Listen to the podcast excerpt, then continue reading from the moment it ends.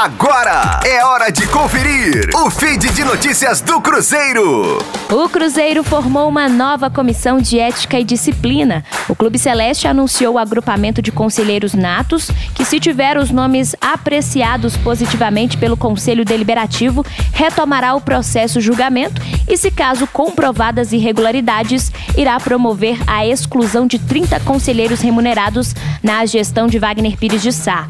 Entre os conselheiros excluídos estão Gustavo Perrella e Sérgio Nonato. O primeiro é filho do ex-presidente Zezé Perrella e sócio de uma empresa que assinou contrato de prestação de serviços com o Cruzeiro em 2019. Por causa do contrato, a CBF também instaurou investigação com o também diretor da entidade. O segundo foi diretor-geral do clube e teve aumentos salariais consecutivos.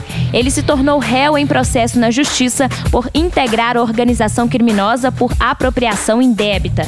Dos 30 conselheiros, 29 acionaram a justiça e se mantêm dentro do quadro por meio de liminares. Por causa delas, tiveram direito a voto nas eleições presenciais e da mesa diretora do conselho em maio e também agora em outubro e novembro. Caso não sejam excluídos antes, também terão direito a voto na formação do Conselho Deliberativo em eleição agora em dezembro. Rosane Meirelles com as informações do Cruzeiro na Rádio 5 Estrelas. Fique aí! Daqui a pouco tem mais notícias do Cruzeiro. Aqui, Rádio 5 Estrelas.